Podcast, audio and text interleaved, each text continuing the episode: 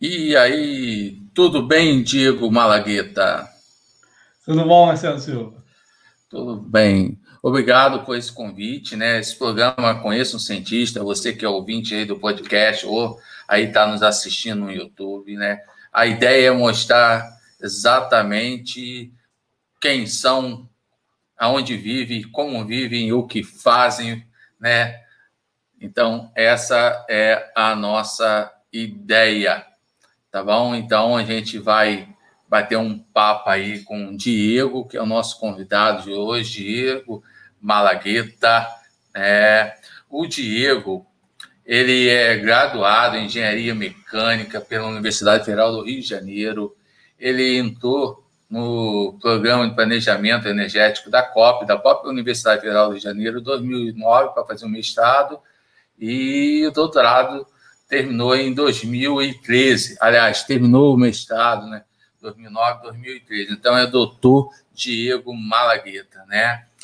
Ele atua no campus Macaé como professor adjunto, já foi coordenador do curso de Engenharia Mecânica e a sua área é exatamente na área de Engenharia Mecânica e Planejamento Energético, com ênfase em matriz energética brasileira, políticas públicas de incentivo a energias renováveis, né? o SIM, que é o Sistema Integrado Nacional, energia solar e cogeração.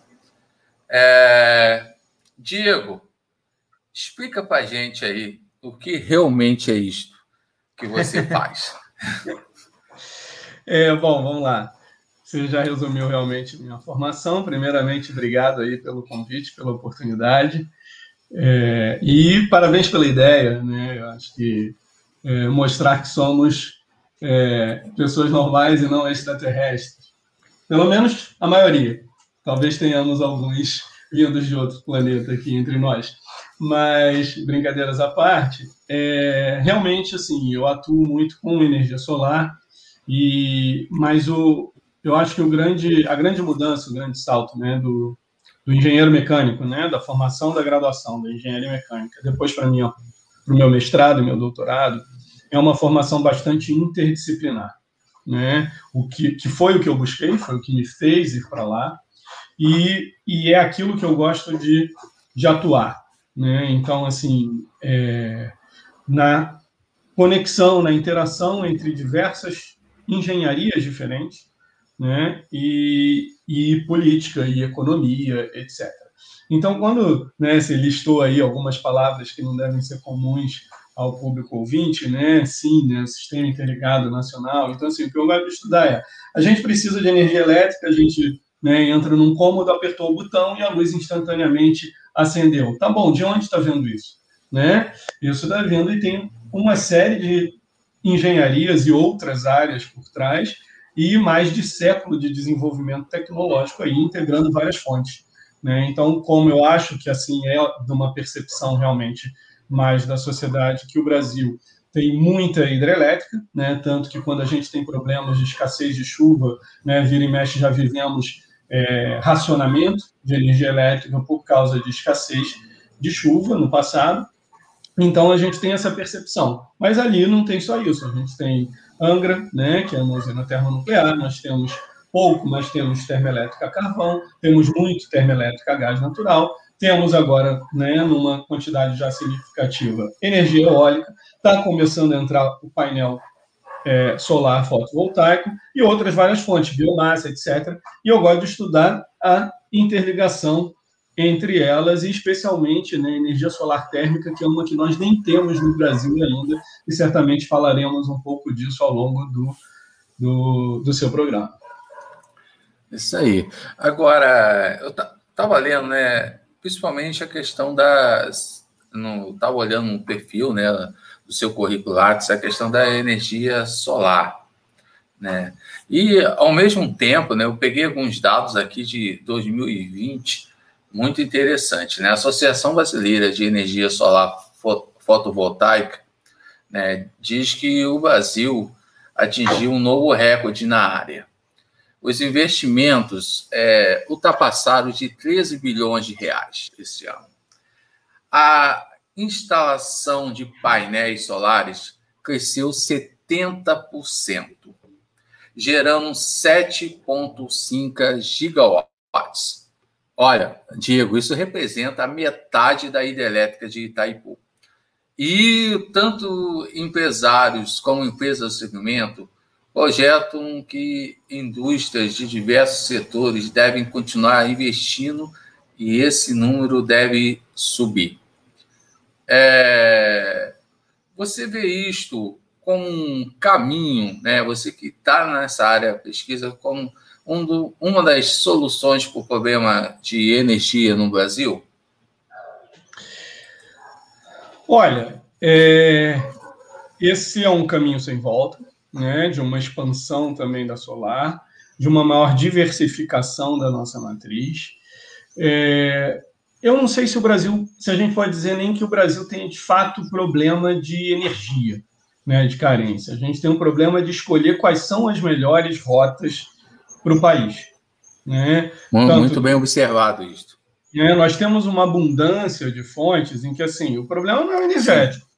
O problema é eventualmente os impactos, escolher quais impactos são mais aceitáveis pela sociedade, quais os custos de cada tecnologia, né? É, então, assim, a gente hoje vive um momento em que a preocupação, principalmente ambiental, é com o aquecimento global. Mas, como engenheiros, nós temos que lembrar sempre que qualquer atividade humana tem impactos. Né? E eu, o que, que eu também defendo como especialista? Quanto mais diversificada for a sua matriz, né, menores também são os impactos. Quando você concentra em qualquer fonte, os impactos dela estão ocorrendo demais e o de outras né, nem existem. Então, acho que diversificar as, fontes dá, traz maior segurança energética, conforme você tem muitas fontes diferentes, né? E, e, diversifica também o impacto, então você diminui um pouco o impacto, porque você tem diferentes impactos em menor escala, ao invés de ter um grande impacto em grande escala. Porém, uma matriz mais diversificada também traz algumas complexidades operativas, né? Tá. Agora, como que você vê a pesquisa nesta área no Brasil em relação ao mundo? Tá. No Brasil, do ponto de vista tecnológico, né, nós estamos atrasados e nem sei se devemos entrar. Né? Eu, por exemplo, é, a minha especialidade, que é energia solar térmica de alta potência, são plantas que nem têm previsão ainda para o Brasil. Né? E no mundo, as duas regiões do mundo que mais concentram são é, Espanha e Califórnia. E quem detém tecnologia são essa, essas duas regiões, né? Estados Unidos, no caso, Espanha, Alemanha e China. Né? É, nesse mercado a gente está muito atrasado e acho que poderíamos entrar, porque é uma parte de energia solar térmica, uma tecnologia nova que há campo. Mas quanto mais a gente demorar, mais difícil vai ser entrarmos nisso. Já o painel fotovoltaico, eu nem defendo que o país entre. Já tem indústrias consolidadas pelo mundo afora, né? várias empresas grandes né, de qualidade quebraram na Europa, em especial na Alemanha, com as entradas de outros agentes da Ásia, né, como Coreia do Sul e China, principalmente. Então, foi um mercado que mudou muito nos últimos 10 anos e repentinamente nos últimos 5. E não, não acho que o Brasil deva tentar entrar no espaço de fabricação disso, que nós, nós não somos é, referência na fabricação de microcomputadores e, e, e essa indústria eletrônica né? E talvez não justifique mais entrar. Perdemos o timing para isso. Agora, de, a, adquirido esses equipamentos instalados no setor elétrico, nós temos sim no país vários grandes especialistas trabalhando no assunto. Somos referência em algumas áreas, porque o Brasil tem algumas particularidades.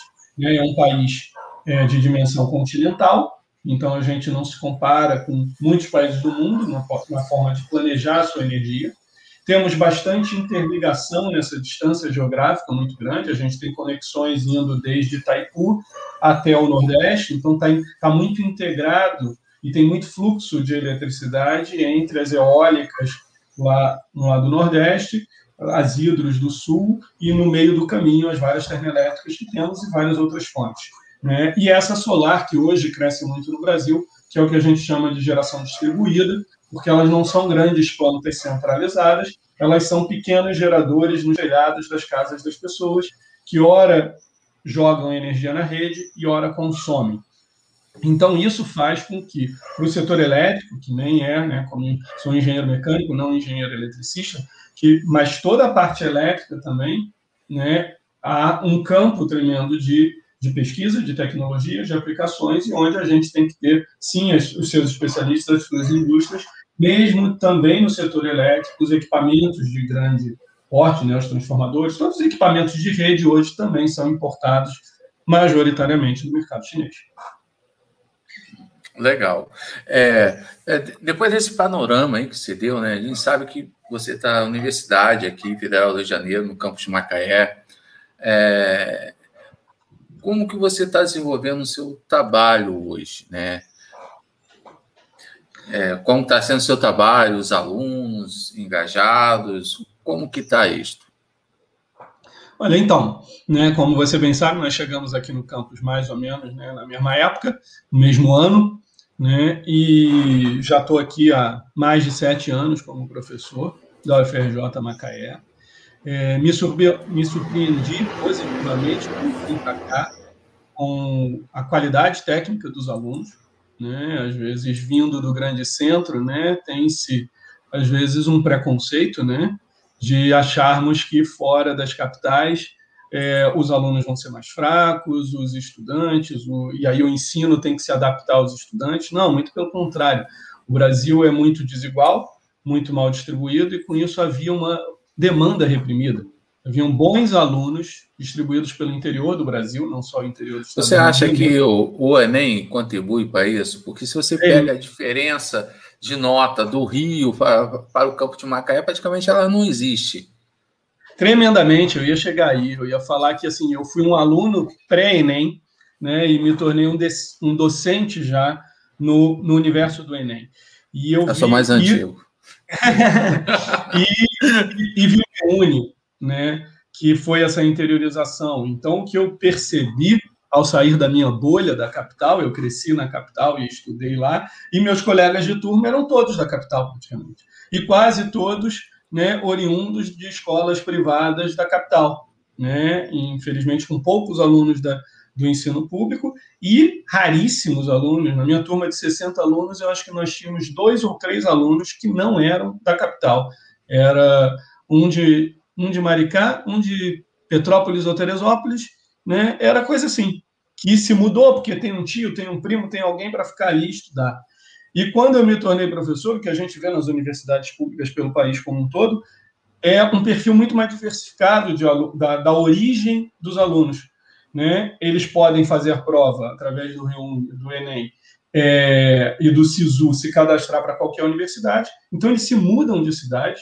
É, uma, é até um traço cultural diferente do que a gente vivia. O europeu, o estadunidense, ele tem tradicionalmente essa cultura de sair de casa para fazer a universidade. E como as nossas universidades estavam nas grandes capitais do país, Brasília, Salvador, Rio de Janeiro, São Paulo, era, atendia aquele núcleo, infelizmente. Né? O estado de São Paulo não, o estado de São Paulo realmente era, tem, era bem nutrido de universidades pelo interior, mas a gente sabe que no Brasil, e como um todo, não era assim. Então, tinham muitos bons alunos que não tinham condições de se mudar para uma capital para fazer um curso. Então, eu vi sim bons alunos aqui. O que, que é o porém? Infelizmente, a gente aqui ainda não tem níveis de mestrado e doutorado, onde a gente pode trabalhar aí sim com alunos já que já têm graduação e, consequentemente, fazer uma pesquisa em equipe né, de maior qualidade, porque está trabalhando com profissionais já de outro estágio de maturidade. Eu não estou falando da qualidade, estou falando do estágio de formação. Então, com os alunos de graduação, a gente não consegue fazer uma pesquisa no nível de um mestrado e um doutorado. Podemos fazer sozinhos, mas não num trabalho coordenado de equipes conjuntas, como a gente vê nos cursos de pós-graduação. Né? Mas outra coisa que é interessante, e que também foi um pouco diferente do que eu previa, é que eu vim com essa formação muito focada em energias renováveis, né? É, e cheguei na capital do petróleo. E eu falei, cara, os alunos não vão ter muito interesse por isso. Eles provavelmente vão querer só estudar petróleo, sair para trabalhar com perfuração. Nada contra né? Eu não tenho uma visão é, radical contra qualquer fonte. Eu acho que não dá para a gente chegar, não tem que proibir tudo, não é assim. Né? É, temos que dominar os impactos, desenvolver, e também não ter uma visão romântica de achar que as energias renováveis são a solução de tudo. Né? É, mas aí eu também vi que os alunos também têm, é uma questão geracional, não é só geográfica, é geracional. As energias renováveis estão hoje na imprensa, estão hoje nas salas de aula. Então, elas há o interesse de vários alunos de se tornarem especialistas, de conhecerem também um pouco mais sobre essas fontes, porque são mercados em expansão. Vários dos nossos alunos vão sair daqui e não vão trabalhar é, com o petróleo, vão trabalhar já com energia solar, vão trabalhar com energia solar na indústria, vão trabalhar em parques eólicos no futuro, né, lá no Nordeste, se mudam para trabalhar com essas tecnologias. Então, nós temos que formá-los também aptos a isso. Agora, né, retornando lá em termos de pesquisa, o que, que você tem feito com esses alunos aqui no campo? Há alguns trabalhos, sim, que te chamam a atenção? Sim, sim, a gente tem tentado desenvolver algumas, alguns equipamentos nacionalizados dessas tecnologias. E aí eu tenho que falar um pouquinho mais do que eu estudo, porque a percepção né, do solar é somente o painel fotovoltaico, aquele elétrico, né, ou os coletores para aquecimento de banho, que eu também estudo, né, que também é legal, mas isso está no dia a dia. O que eu estudo majoritariamente, gosto muito, que um dia vai chegar ao Brasil, quando eu não sei, é, são os grandes coletores solares, grandes concentradores solares de alta temperatura e alta pressão. E o que, que é, conceitualmente, eles? São grandes espelhos. São grandes espelhos para refletir toda aquela luz solar em um ponto menor e aquecer alguma coisa. Mas aquecer muito, eu não estou falando agora do aquecimento de banho, que eu aqueço ali para eu tomar um banho gostoso a, a 40 graus, eu tenho um tanque reservatório ali com uma água 60, eventualmente 80 graus Celsius, 90 graus Celsius, talvez, num tanque de aquecimento solar residencial. Não é isso, eu estou falando de temperaturas de 400, 500 graus Celsius. Então, estou falando de temperaturas com aplicações no setor industrial e no setor elétrico, porque tem plantas no mundo com isso operando termoelétricas, similar ao invés de eu estar queimando gás natural, eu uso o calor do sol, a radiação do sol, para gerar calor, para gerar vapor, para gerar algo muito quente, que vai gerar vapor e vai movimentar termoelétricas e gerar, consequentemente, eletricidade. E aí, o que, a gente tem feito aqui, né, explicado mais ou menos o que eu estudo, tentando desenvolver, porque esses espelhos não são, não é um espelho como de banheiro, né, são espelhos de alta qualidade, são, de, são equipamentos grandes, curvos, né, para fazer uma concentração adequada. Então, a gente está aqui tentando fazer alguns desenhos próprios para baratear a fabricação desses equipamentos, para não ter que importar todos os componentes quando um dia formos construir plantas do gênero. Mesmo que eles sejam um pouco menos eficientes, porque seriam, né, com materiais de menor qualidade, mas sendo bem mais barato, empregando mão de obra qualificada local e gerando também mais é, receita né, mais mercado dentro do próprio território. Agora, é, a gente sabe que na universidade pública, né, ontem saiu um ontem, não, essa semana saiu um índice de pesquisa, né, é, é espanhola, mas é, esse índice ele é espanhol, desculpe, e ele tem grande referência, são vários anos de estudo, ao qual coloca a Universidade Federal do Rio de Janeiro entre a primeira do Brasil e a, a segunda da América Latina. Né? A gente sabe que falta investimento na Universidade Pública do Brasil, e você sabe que nós, professores, né, nós somos colegas de trabalho e você sabe disso. Nós somos responsáveis por uh, dar aula, né, educar, é, administrar e fazer pesquisa. Né? É, e acaba, assim, é, eu acho, na minha opinião, é uma crítica que eu estou fazendo, e aí eu quero ver se você concorda, discorda, diga por quê, né? É, eu acho que acaba é, atropelando muito o papel do professor e do cientista, né, do pesquisador. Porque você tem que dividir a tarefa de administrar ou não é, a universidade, ajudar a administrar. Isso, por um lado, é bom, porque a universidade é administrada é, por professores, né, e você, você não vê aí, você vê um ou dois casos de escândalos no país todo, mas por quê? São professores que administram. Mas, por outro lado, não é muita coisa para quem quer educar e, e pesquisar? Não, certamente, certamente. Inclusive, eu já atuei em tudo isso daí, porque todos nós temos, né, que se dotar de ocupar várias dessas funções. E justamente no período de transição, né, logo que eu cheguei, é, ou seja, estava me adaptando à vida de professor, né? Foi o meu primeiro emprego como professor, então não tinha materiais de aula pronto, né? Não tinha esse V0, né? E e assumi cargo de coordenação e fiquei bastante tempo já com isso. Era um trabalho até que eu gostava, sim, de fazer, mas isso toma muito tempo, compete no tempo. E depois de ter ficado um tempo, eu vi o quanto isso deu uma segurada durante alguns anos na minha carreira de pesquisador. É, o tempo é limitado, né? assim como o dinheiro. E a gente tem que fazer escolhas de onde aloca, seja o tempo, seja o dinheiro. Então, como não tem como, né? É, nem faria, e obviamente não defendo isso, é, não atender a demanda de alunos, orientações, disciplinas, etc., eu acho que precisa de mudanças no administrativo dessas instituições como um todo. Porque o que, que nós não somos substituíveis? A pesquisa, a, a sala de aula tem que estar nas nossas mãos. A pesquisa tem que estar na mão do acadêmico, ele se formou para aquilo. Né? O administrativo não. É, não é, é inferiorizar o papel, muito pelo contrário. Nós somos especialistas em uma série de coisas, porque isso envolve todo professor é especialista em alguma coisa. E todo ele tem que ocupar administrativo. Então é médico, é engenheiro, é músico, é educador físico. A gente não teve a formação, não fizemos, tirando na escola de administração e de economia, né? A gente não fez nenhuma formação no tradicional próximo à gestão gestão pública, administração, RH, são formações que a gente não possui.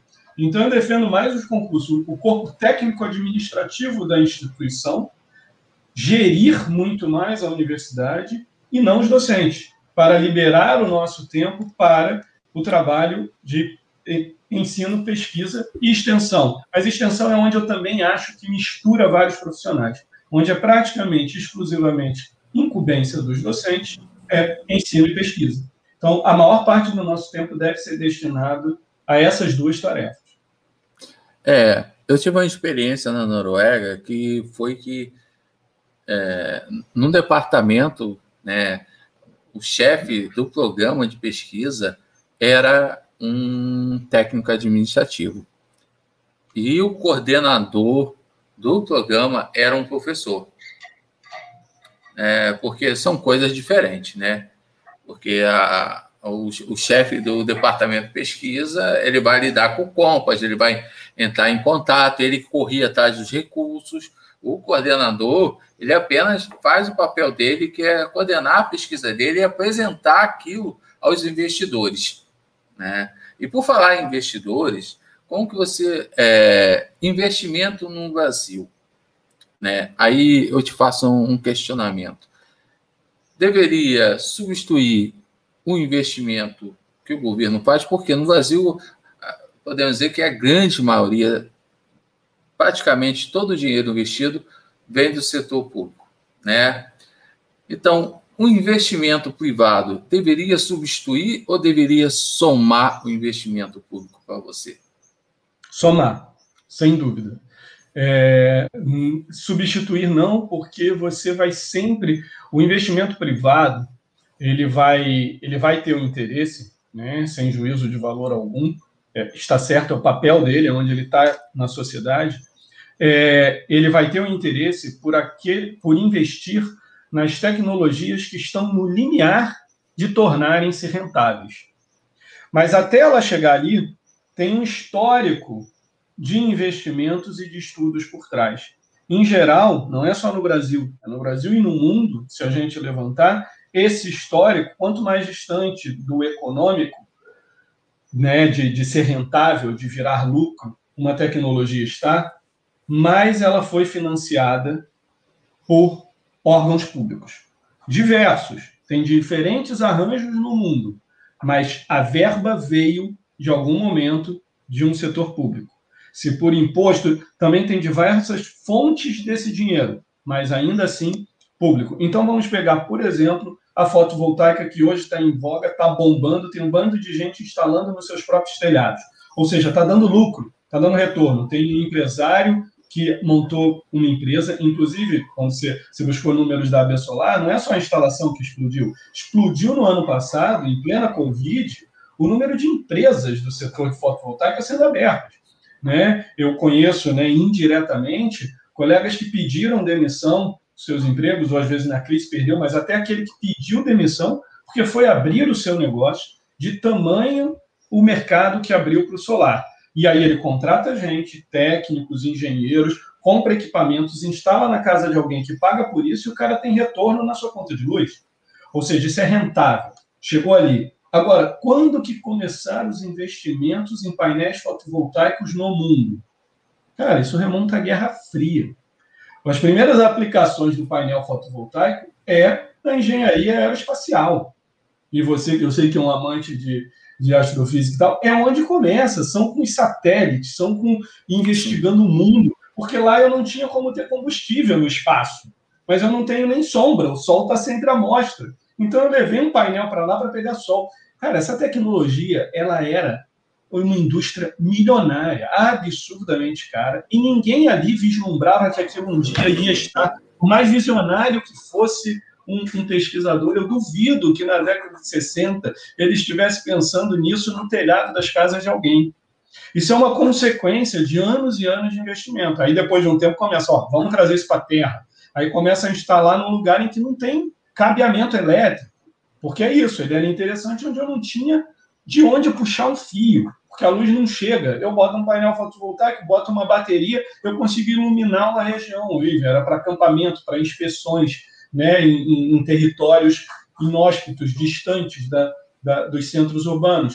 E aí, muito investimento em desenvolvimento tecnológico, em barateamento da produção, do, do, da mineração, em uma série de atividades. Ao longo de muitos anos, quase que exclusivamente investimento do setor público, ou exclusivamente durante algumas décadas. E aí, de 2000 para cá, né, a grosso modo, o mundo começa a investir o setor privado pesadamente nisso. Por quê? Porque ele começou a ficar interessante em alguns lugares do mundo. Na verdade, não era tão econômico, mas certos países na Europa e na Ásia criaram políticas específicas que criaram aquele mercado. De novo, podia não ser o dinheiro público, mas era o setor público gerindo e apontando para o mercado privado onde gastar dinheiro. E só hoje, o Brasil que não fez esse histórico, no Brasil o setor privado entrou, quando estava no lucro.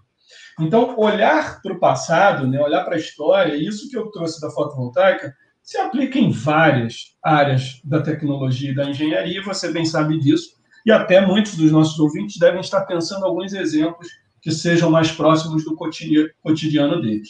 Então, o que para mim diferencia a ciência e a pesquisa do Brasil para alguns dos grandes países é, ricos do mundo e desenvolvidos é que há esse outro passo. O Brasil, historicamente, investe menos que um país que tem menos dinheiro. Mas a gente sempre investiu alguma coisa em ciência básica. E falta, às vezes, essa parceria, falta o setor produtivo. Falta o setor produtivo saber da continuidade, ter uma previsibilidade. O que o, o mercado gosta é de ter alguma previsibilidade. E o Brasil, infelizmente, historicamente, é um país politicamente instável. As mudanças de governo mudam, às vezes, as, as direções simplesmente porque o meu antecessor era o meu rival e eu mudei. Né? Projetos, projetos políticos, projetos de nação, ele tem um norte né, de onde ele quer chegar e às vezes ele desvirtua e discute muito em como chegar lá. Existem algumas rotas que alguém pode achar melhor ou pior, mas se fizer direitinho o trabalho, mesmo trocando governos e havendo continuidade, você chega em algum lugar. Você chega em alguma política. Oi. É, eu acho que deu uma caída, uma travada, depois eu tento. A ver. travada foi sua ou foi minha? Quer que eu repita? É, não, deu, não. Eu, deu para entender. Acho que foi aqui. É. É. Você, quer, você quer terminar? É, eu termino aqui concluindo de que justamente eu acho que a diferença é que, assim, quando um governo sinaliza muito bem, mesmo mudando o governo, de onde ele quer chegar, de onde tem investimentos, de quais é, setores industriais ele estimula, ele quer que estejam é, é, desenvolvidos em alguns anos, a, a, a, o mercado vê isso. E agora uma, uma crítica também um pouco ao nosso meio. Não sei se você vai concordar comigo, agora eu vou rebater, talvez. É que às vezes há um, na minha visão, um exagero das universidades públicas de não admitir a entrada de verbas do setor privado como se as verbas do setor privado fossem nos comprar, fossem ditar para onde devemos ir, para onde devemos pesquisar.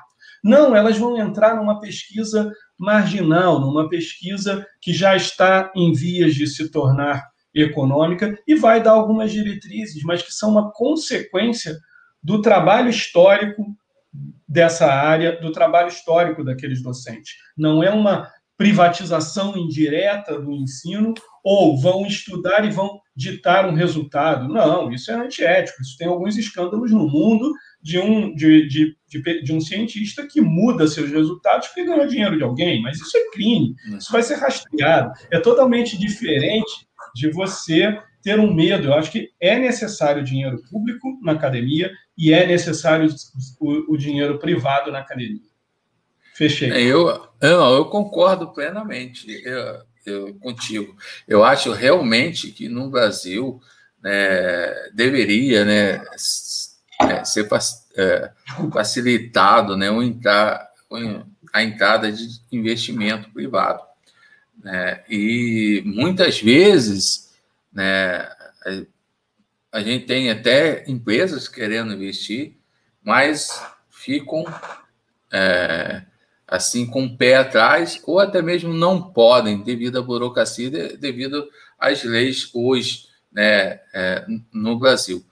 E isto é, eu acho que deveria ser revisto, eu acho que até é, também concordo contigo, tem muitos colegas nossos que não concordam, é um direito deles, é, mas eu acho que é, hoje é, existe a necessidade né, até de complementar a, a, a ciência com a empresa, ou seja, tornar a, o que foi é, pesquisado mais rápido, chegar mais rápido à sociedade. Por quê? O que, que você faz com pesquisa? Tudo que se faz com pesquisa é o quê? É a tentativa de melhorar a sociedade.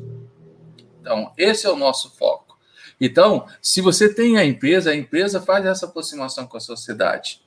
E aí, eu até te faço uma pergunta. É, isto é um ponto que distancia a sociedade do cientista, do pesquisador, porque é, eu conversando com, com, alguns colegas, eu percebi que é, a gente viveu aí um momento de pandemia, né, aonde a sociedade ela se dividiu em duas, é, o que era a favor da ciência, o que era contra, e a gente viu até colegas sendo ridicularizados em redes sociais, né? Cientistas assim que já estão no ramo, não é um, dois anos, não, Diego, décadas.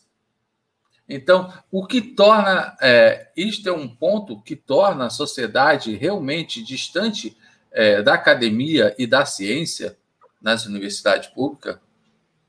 Acredito que sim. Acredito muito nisso, só que acredito também que ele é consequência de, de uma fusão de tantas características, né, de tantos problemas, né, porque a gente tem que lembrar que o Brasil, por ser um país muito desigual, são muitos poucos né, é, que ainda têm acesso à universidade, né, que estudam, ou mesmo que ele não tenha acesso, como são poucas pessoas, são poucas as famílias que têm alguém que se envolveu, estudou numa universidade. Então, eles conhecem pouco os resultados do nosso trabalho. Então, se eles não veem o resultado do nosso trabalho, a gente passa a não ser importante para eles. Não é que o resultado não chega, é que eles não associam isso a nós. Eles não associam isso à existência da universidade, eles não associam isso ao docente que pesquisou, ou eles não associam uma série de ganhos né, de vários mercados. Óbvio, a gente aqui acaba puxando um pouco para o lado da engenharia, porque é aquilo que nós formamos. Né? Mas, assim, todo outro serviço né, é, que ele utiliza como cidadão, seja público ou seja tirando do próprio bolso, mas que tem funcionários que é, é, profissionais que vieram de uma universidade, ele está tendo um, um retorno de nós. Então, quando ele vai a um médico, é porque ele estudou numa universidade, seja ela pública ou privada. E a, o resultado, então, da pesquisa é menos percebido ainda, porque mesmo que ela chegue, repito, ele não liga os pontos.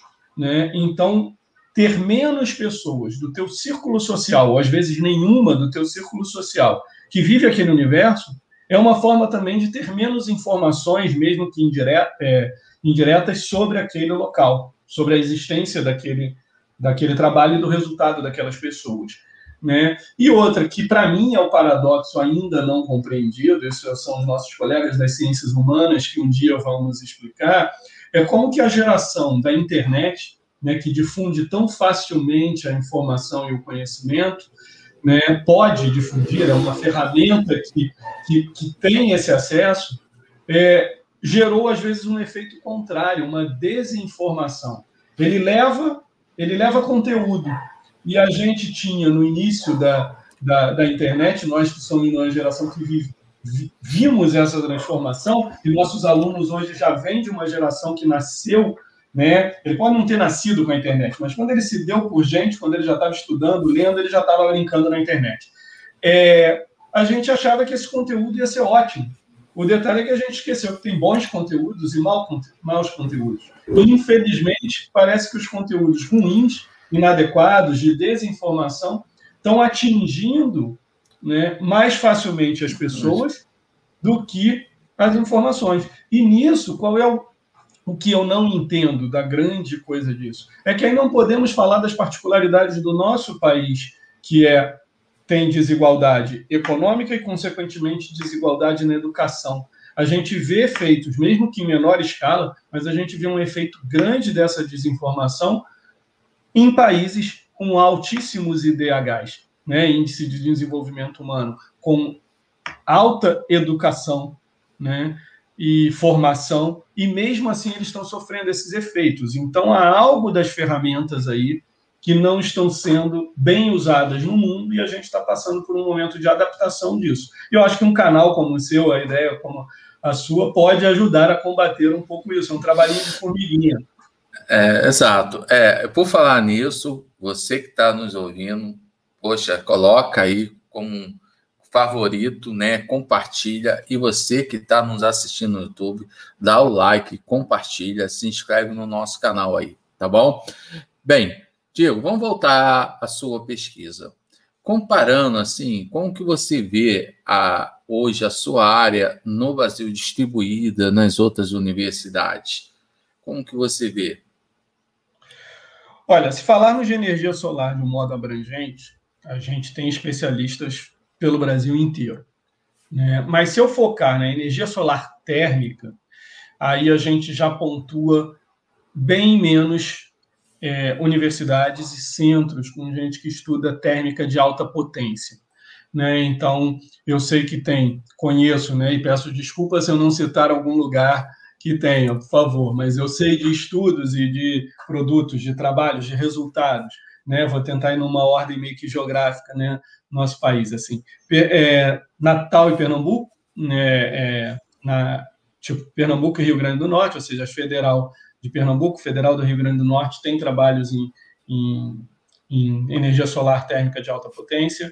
É, USP, é, Federal de Santa Catarina, o FMG, É, até o Cefet de Minas também tem tipo, construiu uma planta anos atrás, um dos primeiros protótipos no, no Brasil. E algumas dessas grandes parcerias aí, desses trabalhos, tudo com é, dinheiro de recursos que é por lei, que vem de impostos, via ANEEL, via coisa, mas que vem do setor privado, vem de tarifas de, de, de taxas que vêm de tarifas elétricas, de obrigação das empresas né, distribuidoras do setor elétrico de investir parte da sua receita em pesquisa e desenvolvimento. Então, sempre tem parcerias né, é, com as subsidiárias da, da Eletrobras. A Chesf, no Nordeste, investiu muito nisso, entendeu? A CEMIG, né, e, em Minas Gerais. Então, assim, a gente tem aí alguns especialistas já no setor e, infelizmente, já alguns que eu conheço que se formaram doutores e já saíram do Brasil. Né? Vivemos um momento de um fluxo de cérebros especializados indo procurar empregos. Um êxodo, né? Exato. É.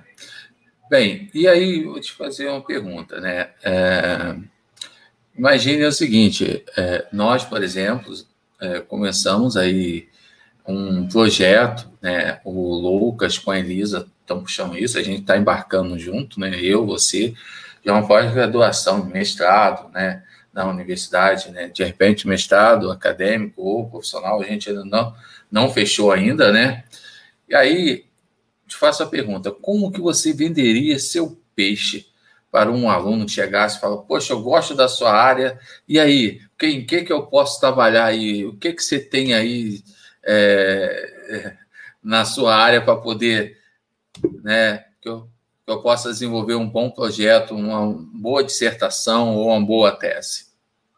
Olha, já que estamos falando então em nível de mestrado, eu também posso né, elevar o, o, o sarrafo dos estudos, né? Digamos, eu acho que a questão é a seguinte: o setor elétrico, no Brasil e no mundo, está vivendo o que muitos especialistas do setor chamam de transição né, energética. É mais uma, né? A gente vê alguns fluxos e isso não se dá do dia para a noite. Isso é uma transformação ao longo de anos. Mas a grande entrada das fontes renováveis intermitentes, como a eólica, a fotovoltaica, quer falar? Não, eu tenho a impressão que é, essa transformação não vai parar agora. Não. A gente não está nem falando ainda, nós não estamos nem falando ainda do, do carro elétrico, que eu acho que para o Brasil ainda é um é. futuro é. muito distante. Nem quero entrar é. nisso. Senão é. não, não, não cabe na live de hoje. Só que é uma, é uma revolução atrás da outra. Né? Exatamente. Né? Nesse século. Então, é, essa intermitente, que é também uma realidade muito brasileira, a gente tem um recurso, a gente tem muito vento ainda para explorar. A eólica cresceu, a gente já está com quase. Daqui a pouco a gente chega aos 10%, a gente está com 9, 8, 9% da, da geração elétrica no Brasil atualmente, né, em torno né, disso, né, da eólica. A fotovoltaica disparando agora, como você falou no início do, do seu programa hoje, é, e essas duas vão continuar crescendo. Só que a gente não sabe quando ela tem. Né? A gente sabe que nasce o sol, se põe, mas justamente ele desliga. E aí vai desligar vários painéis fotovoltaicos tudo ao mesmo tempo. O vento tem as suas mudanças de direção, intensidade. Ou seja, quando essas energias são produzidas, elas têm que entrar no sistema. E isso é uma mudança no Brasil e no mundo. Porque todas as outras fontes estão sob o nosso controle. Ou ela está guardada, né, porque é um combustível, é o carvão, é o gás, é um óleo combustível, ou seja, ele está guardado em tanque, ele está guardado num reservatório. E eu queimo quando eu quero. Por quê? Eu queimo quando eu quero, porque eu queimo quando eu preciso da energia elétrica. Ou eu vou usar o reservatório de água quando eu sei que tem a demanda elétrica. Há uma inversão desse sentido quando a gente fala das intermitentes eólica e solar. Elas entram, elas são produzidas, eu tenho que botar no sistema, e aí eu tenho que começar a desligar as outras. Enquanto eu estou falando de 2, 5, menos de 10% da minha matriz, isso não importa. Alguns lugares do mundo que já estão com 12, 15% das suas matrizes ou mais operando com essas fontes, ele já começa a impactar em toda a rede. Então, uma revolução que historicamente né, é, não era usado, mas todo o setor elétrico, em menor ou maior escala, pelo mundo, vai começar a ter que ter sistemas de armazenamento.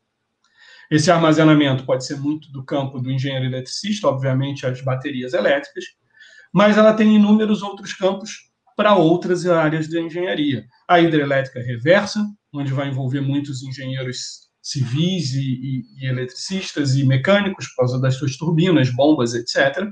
né? O armazenamento térmico, que é onde eu mais me encontro, né? Que eu tenho interesse tremendo de estudar formas de se armazenar na forma de calor, né? Para usar este calor para gerar energia elétrica nos momentos que eu precisar, né? E outras várias formas de armazenamento. Então, eu acho que um campo aí possível, não sabia nem que já ia ter o jabá da nossa futura pós um dia, mas eu acho que, assim, eu tentaria atrair para estudar sistemas de armazenamento para o setor elétrico brasileiro, porque isso não vai acontecer em um ou dois anos, mas certamente na próxima década. Sim, é, porque, na verdade, a pesquisa ela tem que antecipar, né? Ela tem que ser Exatamente. a vanguarda, né? Isso aí. Então, é pela vanguarda que a gente é, dá início a toda essa revolução tecnológica que a gente vê hoje no mundo. É, e, é, e aí, você falou aí, né, dos carros elétricos, né? Eu, fiquei admirado é, é, na Holanda, na Noruega, você em supermercados, universidades, é, tudo quanto é estacionamento, você tinha várias tomadas, a frota praticamente boa parte elétrica, e a gente está muito distante disso. Você é, é o custo ou é o quê? Ou falta incentivo? Vem cá, vai ter uma parte 2 da live? vai ter um segundo dia? Esse aqui eu quero dias para falar também, porque aí eu vou. A gente pode marcar, uma... a gente pode agendar um. Oh, ah, Mas a gente já pode dar um spoiler, né? Deixar, o, deixar o. É, você é, deixa um pequeno spoiler aí, a gente marca para é, outro dia. Pode deixar os interessados da gente fazer um debate focado só nisso.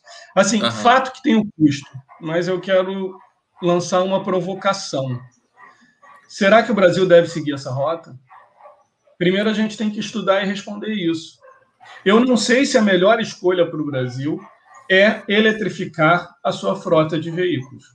Não estou dizendo que não seja, mas eu estou dizendo que isto não é uma resposta óbvia. Não é fato que é melhor eletrificar ou fato que não é. Eu acho que é, é uma solução que não há uma, uma, é, uma solução única. A solução ela é função da matriz de cada país, das disponibilidades dos recursos de cada país. Então, é, claro, tem um custo para a gente não ser o pioneiro. Mas Nós temos política e estratégia para isso, Diego. Mas a minha pergunta é se nós deveríamos. Ah. Entendeu? A não, gente vai, outros... não, agora, para responder isso, você tinha que ter calçado. É, não, não estou falando. O Brasil, não você, falando que o Brasil deveria está calçado dentro de uma política estratégica. Né? Ah, sim. Você vê, é, você vê o, as universidades, pesquisadores, é, verificam toda essa, essa gama que você falou que a gente tem aí de matriz energética, é, é, tanto que você tem um programa da COP, onde você fez, que é planejamento estratégico energético, não é isso? Praticamente, é, é, planejamento energético. Aí eu fico perguntando se é interesse dos últimos governos e do atual ter esse planejamento. Ou assim, passa bem longe, uma coisa assim, pincela realmente o que é planejamento. É, não, na verdade, o Brasil historicamente tem sim um planejamento elétrico, né, que obviamente tem minhas críticas, mas, assim, não dá para dizer que é um país que no setor não planeja. Pelo contrário, a gente faz um trabalho né, com críticas, mas até bem feito em algumas questões do planejamento, sim. O que a gente tem, que alguns questionam, alguns especialistas, é que o nosso planejamento é altamente centralizado, e nós temos um país muito grande territorialmente, então há uma discussão hoje do quanto se devia é, descentralizar um pouco essas decisões, porque às vezes decisões que são melhores localmente não são vistas na gestão macro, né? então tem algumas delicadezas aí quando você olha o país como um todo ou quando você olha localmente. Mas do ponto de vista do carro elétrico, eu acho que tem uma diferença aí. A Europa, que é onde nasceu muito do ponto de vista político, né? A gente tem a Tesla nos Estados Unidos, que é muito mercadológica, né? A, a postura deles é de revolução tecnológica. Não, e a, a força motriz por trás da eletrificação dos carros na Europa é muito de uma questão ambiental, né? redução de gases de efeito estufa e diminuição da poluição do ar nas cidades.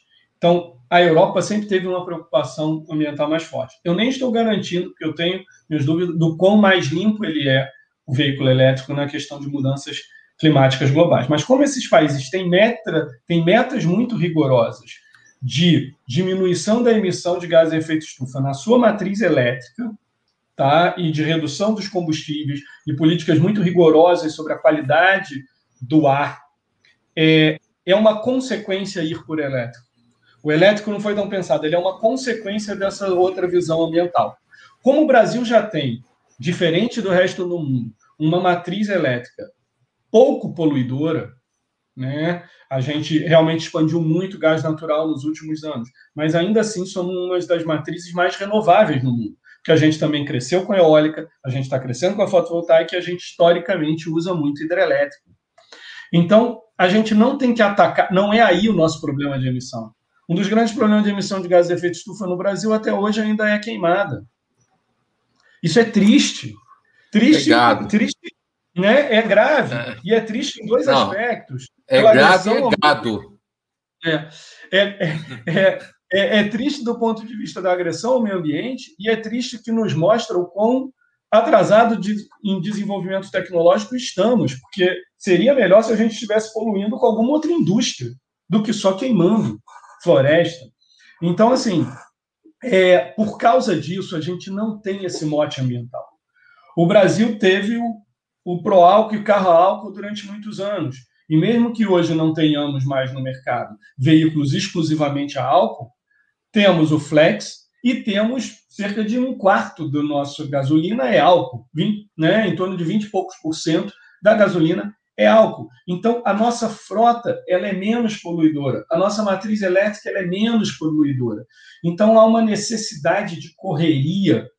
Não há a necessidade de correria para o carro elétrico, como a gente viu pela Europa. Então, se ele de fato é um carro mais caro, se ele é de fato um carro que é, toda a indústria fabril, toda a tecnologia está lá, na Europa e nos Estados Unidos. Né? A gente vai investir pesadamente em mudar para um veículo que vai ter mais componente ainda importado do que os que a gente usa hoje.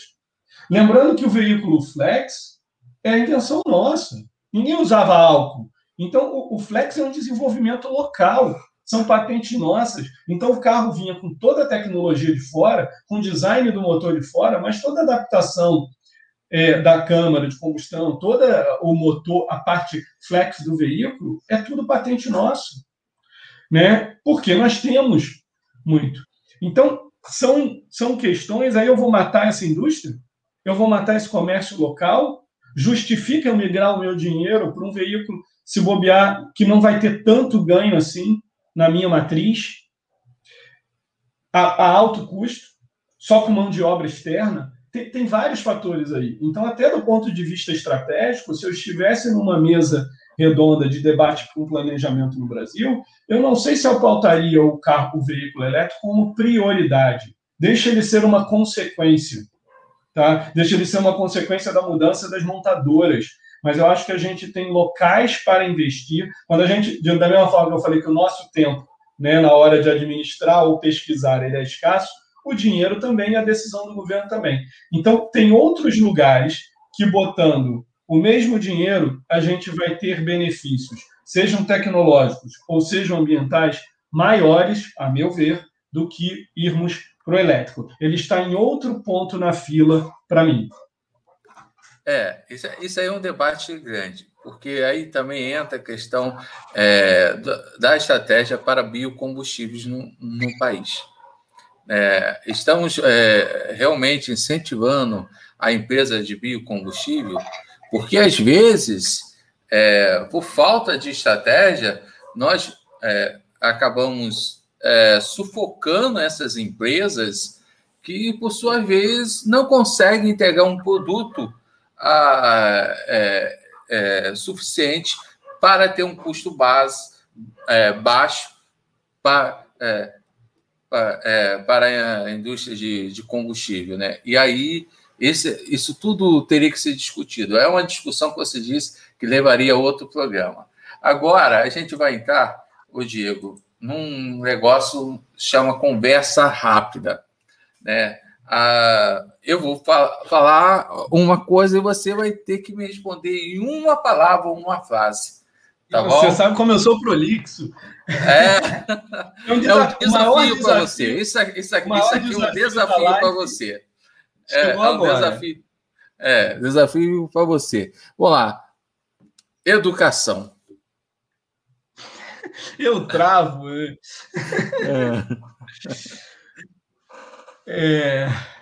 Olha, eu não consigo falar com uma palavra só, mas eu acho que é isso. Eu vou deixar, eu vou deixar essa palavra. Travei. A nossa educação está travada. A gente está desatualizado. É... Alunos.